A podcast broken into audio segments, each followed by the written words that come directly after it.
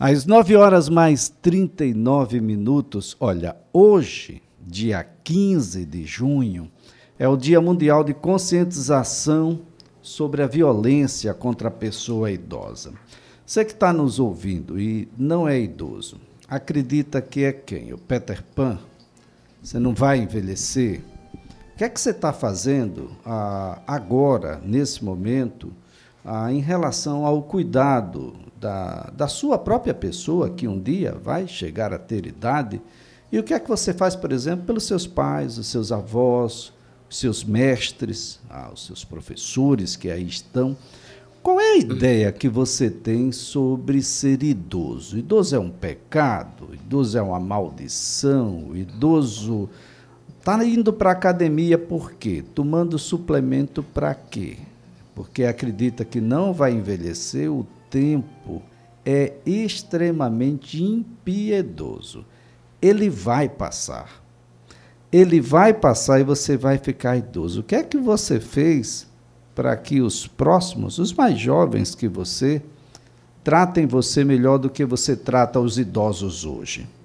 É bom começar a pensar, viu? É bom começar a pensar, porque violência contra a pessoa idosa não é só aquela que a gente observa na pele, nos braços, nos cabelos que foram puxados, normalmente por quem deveria ter protegido. Violência não é só essa física, não é só a psicológica, é a patrimonial ah, e todas as outras violências, violências estatais, violências familiares, violências da leniência, complacência ou da inobservância dos órgãos fiscalizadores que deveriam ser mais presentes, mais vigilantes. Eu me encontro aqui com a médica geriatra, titular da Sociedade Brasileira de Geriatria e Gerontologia, a doutora Rony Roselli Domingos, para que a gente converse um pouquinho, porque parece-me que todo mundo que é jovem vai ficar jovem para sempre. Não vai, não é, doutora? Isso aí é 100% certo. Um bom dia.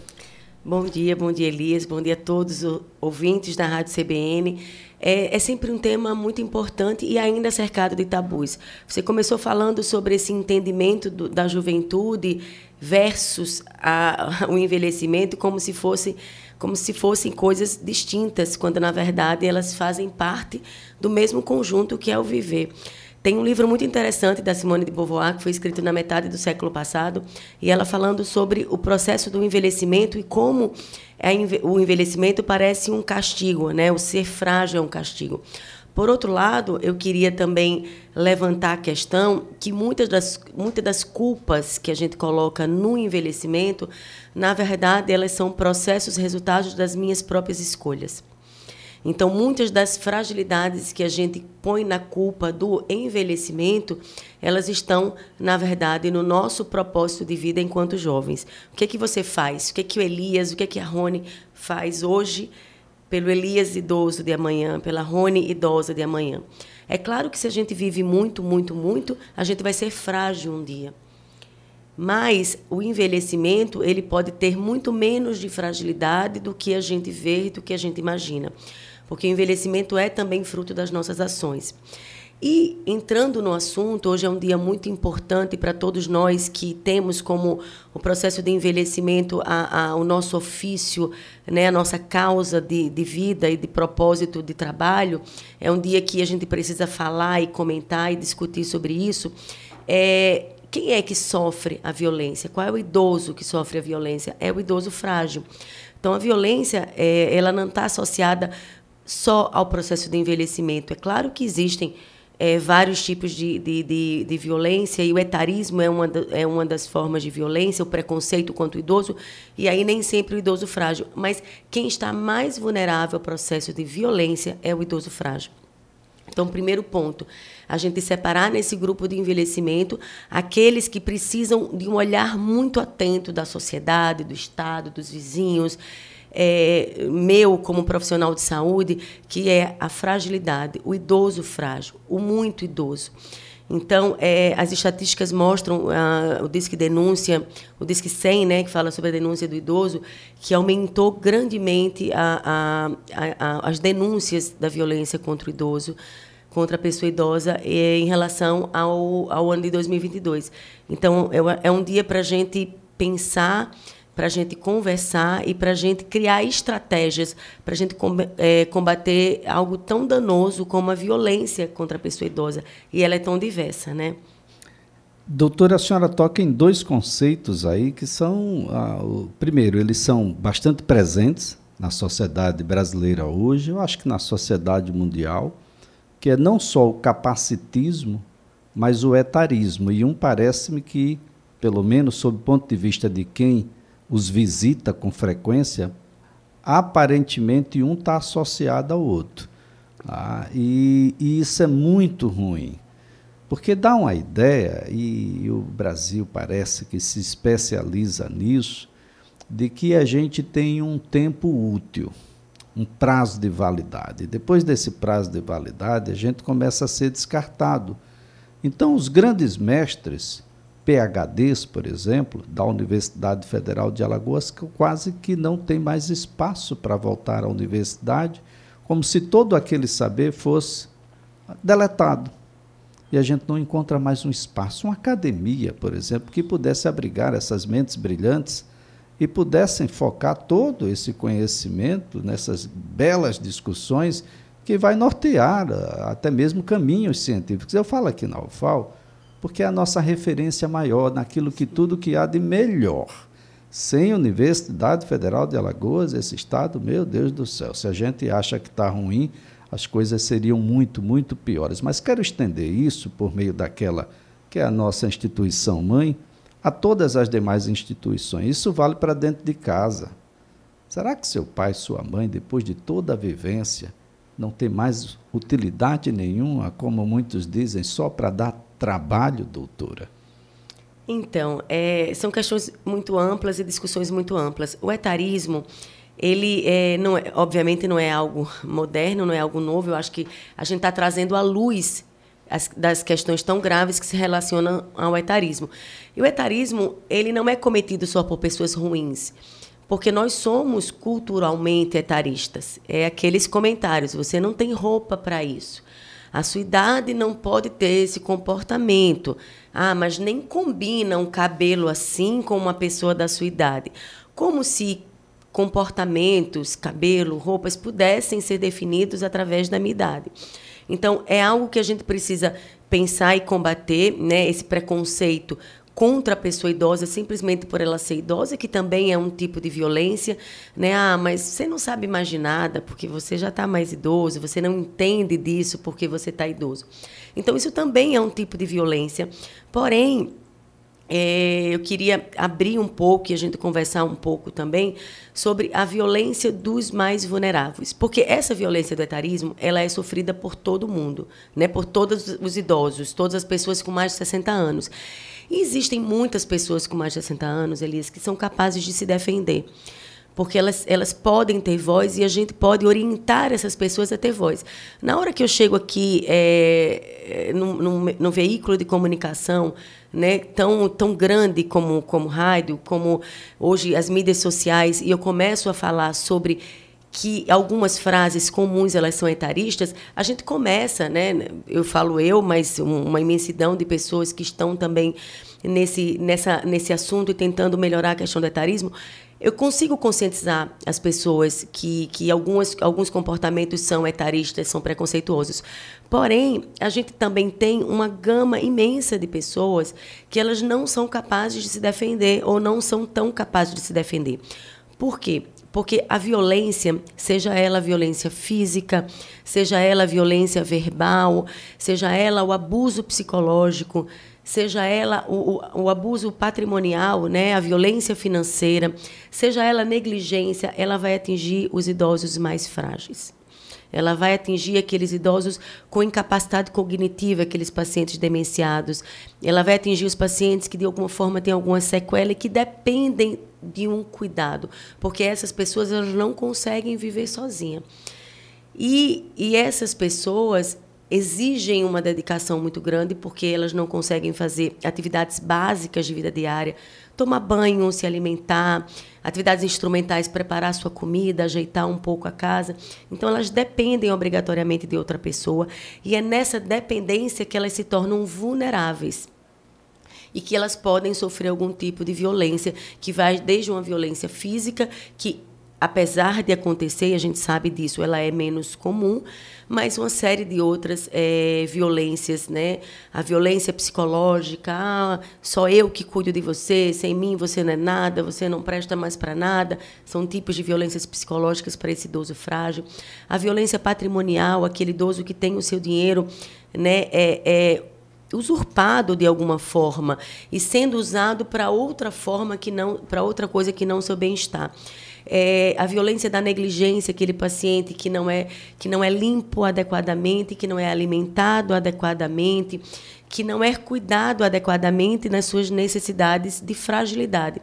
E essas pessoas, Elias, esses idosos frágeis, todas as vezes que eu falo idoso, eu costumo separar, porque a gente coloca idoso no mesmo pacote e não é. Existem os idosos rígidos e os idosos frágeis. Né? Então, quando a gente fala em violência, a gente fala muito dos idosos mais frágeis. Esses idosos eles têm menos capacidade de se defender, é, porque eles dependem dessas pessoas, porque normalmente a violência contra a pessoa idosa e que atinge esses idosos mais vulneráveis, elas acontecem com pessoas de sua confiança. E isso é extremamente grave, porque eu fico pensando de que forma nós, como sociedade, e eu, eu sou muito grata pela, pela oportunidade de estar aqui falando com tantas pessoas, de que forma nós, como profissionais de saúde, como sociedade, como Estado, podemos ajudar essas pessoas vulneráveis, que têm necessidades especiais e que precisam de cuidados. Porque elas não podem, muitas vezes, virar as costas para o agressor como acontece em outros tipos de violência. Claro que a gente precisa combater qualquer tipo de violência, mas especificamente a violência contra a pessoa idosa, frágil. É, esse idoso frágil, ele, ele, ele, ele não consegue sozinho virar as costas pelo agressor. Isso, isso, é, isso tem uma peculiaridade e uma gravidade que exige um, uma solução complexa, porque não tem uma solução simples para essas questões. Essa é uma, uma, uma, situação muito grave, doutor, e algumas categorias ainda gozam de um respeito muito grande ah, dos idosos. Os médicos, por exemplo, ah, eles compõem ah, entre as categorias uma categoria que ainda tem um, ainda goza de um respeito muito grande do, dos idosos. É preciso que outras categorias venham aderir a essa situação de modo a que, primeiro, porque é exatamente nessa idade que a gente precisa de muito, muita orientação sobre como se autocuidar e de como verificar o estágio em que se encontra a sua saúde, porque parece-me que independência, ah, e eu falo independência sob o ponto de vista da autonomia, ela parece ser um elemento divisor de águas nessa discussão. Perfeito. É, eu vou só ampliar o conceito, é são conceitos muito importantes, geriátricos e gerontológicos, de independência e autonomia, para ficar bem claro para você e para todo mundo. A independência é quando eu tenho a capacidade de fazer algo pelos meus próprios meios. A autonomia é a capacidade de gerenciar a minha vida. Você pode ter um e não ter o outro, mas o que a gente busca com o processo de envelhecimento bem-sucedido é a manutenção da autonomia e independência. A autonomia é a capacidade de gerenciar a minha vida, independência é a capacidade de realizar algo pelos meus próprios meios. Por exemplo, na hora que você escolhe a sua roupa para vir aqui trabalhar, você está sendo autônomo. Na hora que você decide aceitar ou não o emprego, você está exercendo a sua autonomia. Você está escolhendo sua roupa para vir. Na hora que você vem para o trabalho de forma independente, né? você está sendo independente. Mesmo que seja de Uber, ou de táxi, ou de carro, ou de ônibus, você está sendo independente, capacidade de realizar algo pelos próprios meios. Então, eu falo muito, é, é, sempre que eu tenho oportunidade, sobre a manutenção da independência e da autonomia, estratégias para o envelhecimento melhor sucedido. Porque isso também é uma estratégia contra a violência é, é, da pessoa idosa. Quanto menos frágil eu for, menor minha chance de, de, sofrer algum tipo de violência. Então, é preciso que a gente possa se antecipar a essa fragilidade.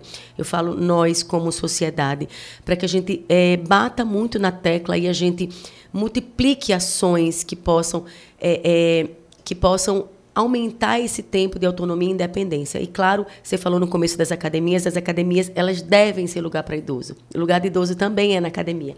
Atividade física com peso, ela é um dos pilares do envelhecimento bem-sucedido. É, um local de, de uma de um bullying muito sério, né? Alguém que tem um pouquinho de peso a mais, o que é que você está fazendo na academia? Mas é aqui que eu deveria estar. Alguém tem que tem pouca massa muscular está na academia acima de você, é muito frágil. O que é que você está fazendo aqui? Mas é por isso que eu estou aqui. Eu Os acho... diabéticos precisam estar lá, as pessoas idosas precisam estar lá. Ah, ficou meio que um centro de excelência estética da humanidade. É, mas eu acho que essas coisas têm melhorado. Eu, eu, eu, a gente tem visto muito mais idosos na academia, idosos pegando peso. Eu acho que é, é, claro que ainda existe esse, esse entendimento do corpo perfeito, mas eu acho que a gente entra num processo muito mais diverso na nossa sociedade e isso é fantástico. Mas claro que a gente precisa avançar muito. Então, existem estratégias para a gente combater o, o, a violência e a primeira e a mais eficaz estratégia é evitar a fragilidade. Né? Se o idoso frágil é o idoso que sofre violência, vamos evitar essa fragilidade. Esse é o primeiro ponto e o Estado precisa enxergar isso muito mais. Né? Precisa ter academias, é, públicas, precisa ter um olhar público muito a maior. A cidade, não é, doutora? Né? Precisa começar a cuidar das pessoas um pouco antes e ser uma cidade para as pessoas, né? de modo que a gente entenda que as pessoas estão cada vez mais permanecendo mais tempo aqui na Terra. Então a gente precisa que elas permaneçam mais tempos ativas, porque cada um que vai para a inatividade tira um outro ativo é. do segmento produtivo. Se você não Exatamente. pensa sob nenhuma perspectiva, atenção, gestores, pensem sobre a perspectiva econômica ah, já que tudo é dinheiro nessa, Idoso nessa frágil nova geração. é caro, né? Custa bastante. Então, é... Ninguém quer ficar frágil, né, doutora? Ninguém Essa quer. É, a gente não quer, mas a gente, a gente termina é, tornando isso possível. Porque a gente coloca no processo de envelhecimento ações externas. Ah, se Deus quiser, eu não vou ficar dependente.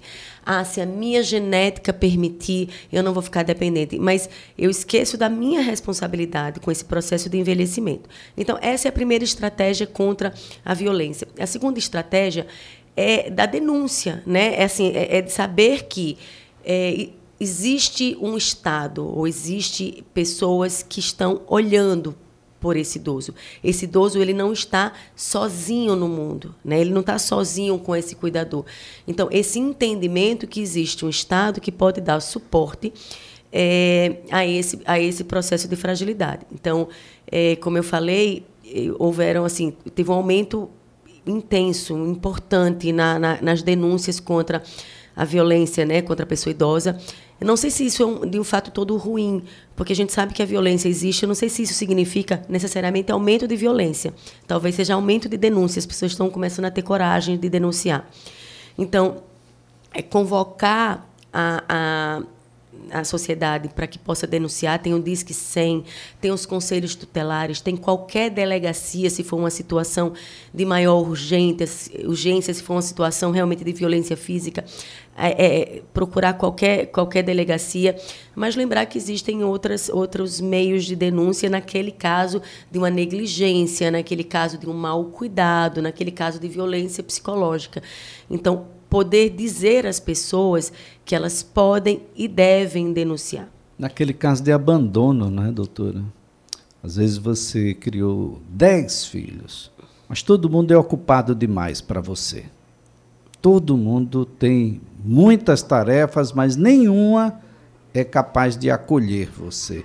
Isso tudo é muito ruim é preciso criar espaços de convivência na cidade. Ao invés da gente fatiar o Vera Arruda, a gente precisa criar vários Veras Arrudas por aí e ativá-los. O espaço está lá. Chama os educadores físicos, chama o, os conselhos regionais de educação física, nutrição, psicologia, etc., e coloque essa meninada para envelhecer bem, porque vai envelhecer, gente. O tempo vai passar para mim e para você. E a gente precisa envelhecer com qualidade. E isso tudo passa por informação, por envolvimento, por estrutura. Ninguém perde nada com isso, doutora. Não, é, é preciso realmente um entendimento um esforço. É, o envelhecimento hoje é um fato e é um privilégio. Envelhecer é um, um privilégio. Desde que o homem teve consciência da sua finitude, ele tenta viver mais. Então, o que a gente vive hoje não é um produto da nossa geração. Isso é um produto que vem de muito tempo saneamento básico, vacinas, antibióticos. Então, tem uma série de questões que fizeram com que a gente envelhecesse. Mas eu queria falar também, sabe, de uma, de uma questão crucial. Quem apoia esse cuidador? Então, a gente está aqui falando da pessoa que agride. Mas quem apoia? Qual é o vizinho que fala assim Vai descansar um pouquinho que eu vou cuidar do seu pai. Envelhecer é caro, cuidar de alguém é caro e também é muito sofrido. Então eu convido também a todo mundo que está nos ouvindo, se aquele teu vizinho cuida de um pai, de, um, de, um, de uma mãe, ajuda. Vai lá também ajudar, oferecer tá ajuda certo, a ele. Certo, doutora. Muito obrigado, doutora. Doutora Rony Roselli, médica geriatra, titular da SBGG. Vem aí o repórter CBN.